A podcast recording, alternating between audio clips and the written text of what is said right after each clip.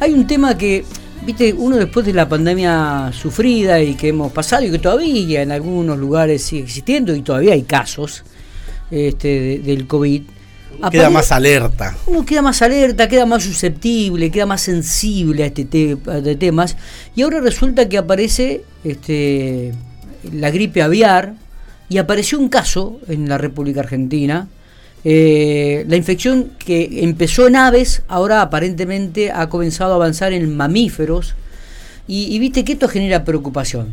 Entonces dije, tenemos que hablar con alguien entendido en el área.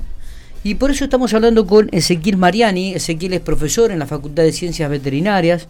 Eh, es profesor en enfermedades infecciosas. Da una de las cátedras y nada mejor que para evacuar algún tipo de dudas y llevar tranquilidad sobre esto que es la gripe aviar. Ezequiel, gracias por atendernos. Buenos días. Hola, buenos días a ustedes y a toda la audiencia. Eh, sí, bien como, como ustedes decían, luego de, unos años de, pandemia, la verdad que todos quedamos medio, medio traumados y, bueno, eh, ahora de repente aparece esta situación entonces, bueno, eh, en principio, como ustedes decían, eh, hay que informar bien, eh, hay que llevar tranquilidad, en este caso, a la población. Muy bien. Porque mm, si bien es una enfermedad que tiene alta contagiosidad, digamos, entre aves, ¿sí? No lo están haciendo humanos, ¿sí? Eh, países limítrofes, digamos, ya han padecido esta, esta, esta enfermedad y la tienen. Es por eso que el SENASA está en continua vigilancia epidemiológica, como se dice, y, por eso lograron detectar este caso en, la provincia de Jujuy, ¿no? Eh, a partir de allí, bueno, obviamente tomar las medidas precautorias del caso, ¿sí? Eh, pero fundamentalmente es una enfermedad que afecta eh, en principio o sea, aves silvestres, ¿sí? Eh, son las que en general eh, son portadores asintomáticos. En los últimos tiempos comenzaron a haber casos de aves silvestres también con síntomas, ¿no? Y porque bueno por las características de mutación que tiene este virus ¿sí? Eh, acá la situación epidemiológica es que estas aves bueno puedan contaminar o contagiar digamos eh, aves de, corral, digamos, gallinas domésticas, digamos, y, y, bueno, de esa manera por ahí la gente que trabaja eh, en, esto, en granjas o, tiene gallinas tras patio y demás, bueno, al estar tan en contacto podría llegar a, contagiarse este, eh, este, virus, ¿no? Pero Ezequiel, digo, eh, ¿cuál es la, la velocidad de propagación de este virus?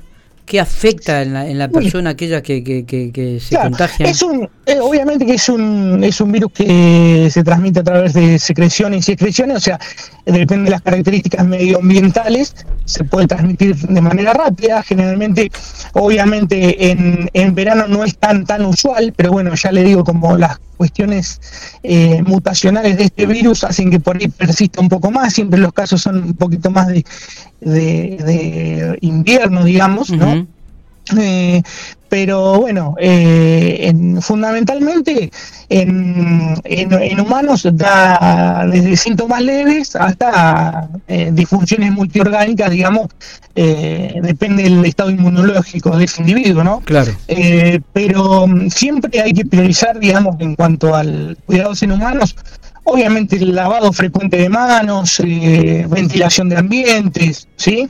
Y extremar un poquitito las medidas en la gente que trabaja, obviamente, con naves, ¿sí? Claro, claro, claro. Eh, tener más cuidado, digamos, pero después, no, no más que eso.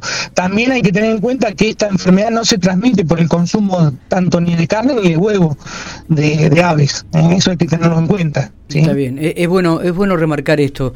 ¿Este caso que aparece en Jujuy es un caso aislado o es un caso ya que han ocurrido? Eh, no, no, no, acá es, un caso aislado que como le contaba al inicio, es eh, el SENASA hace vigilancia epidemiológica continua. Digamos, esto es un trabajo eh, multi, multisectorial, digamos, ¿no? Porque trabajan instituciones como INTA, Ministerio de Salud, SENASA, todos en colaboración, porque tengamos en cuenta que una, una enfermedad que no está presente en la Argentina, ¿no? que es de denuncia obligatoria. Claro. Entonces, como eh, países limítrofes eh, la tienen, el SENASA está en continua vigilancia epidemiológica. Y dentro de esas muestras que enviaron desde la provincia, eh, de tres aves, detectaron que una, en una estaba presente el virus, digamos. Está bien. Está bien, o sea que no se descarta de que pueda haber más aves, digo, este tipo de animales con, con el virus, ¿no? El portador. Sí, sí, por supuesto, porque son aves silvestres, o sea, no las podemos controlar. Fundamentalmente aves migratorias, ¿no? Claro. Claro, claro. Exactamente. Em, aquí en la provincia de La Pampa, entonces, más que nada, como vos decías, estar atento, alerta, sin este, alarmarse, sino Por supuesto. tratando de llevar tranquilidad a la población. Esto se da en la provincia de Jujuy, ha sido un caso aislado. Seguramente con el Cordero de las Olas vamos a tener más información, o no sé si ustedes ya manejan algo más de información al, respecto, Ezequiel. No, no, por el momento es la información que, más o menos todos los medios están manejando, es eso. Y mm, en cuanto a las aves silvestres del lugar, o sea, en las aves, digamos, siempre produce, digamos, podemos encontrar aves muertas, tampoco vamos a salir a buscar aves y todas las que estén muertas nos vamos a asustar y demás, pero bueno, eh, puede producir trastornos respiratorios, digestivos, a veces algunos trastornos neurológicos en el, caminar, digamos, de las ah. aves y demás.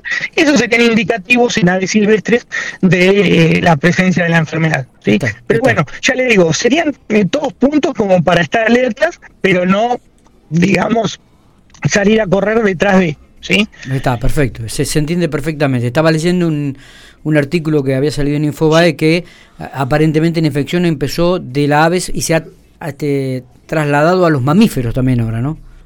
Mire, hay, em, digamos, eh, en, cerdos también, eh, digamos, eh, se puede producir con un virus de similares características, pero bueno, porque ya le digo, las características mutacionales que tiene el virus puede que por ahí mute y se adapte a otra especie, pero no es lo más frecuente. Está bien. En este caso puntual siempre son las aves migratorias y desde las aves migratorias pueden pasar, por supuesto, aves eh, de corral, digamos, y ahí el peligro, digamos, de la gente que eh, está en contacto, por supuesto, que trabaja con en granjas y demás. Está, Esos serían los, de mayor riesgo, digamos. Está, está bueno, eh, Ezequiel, creo que hemos sacado algunas dudas, sobre todo para llevar tranquilidad a la gente, ¿no? Por supuesto, por supuesto. Me, parece que ese es el objetivo. Por supuesto, tal cual. Es así. Gracias por estos minutos, Ezequiel, muy amable de tu parte. No, por favor, a disposición para lo que necesiten, no hay problema. Muchas gracias.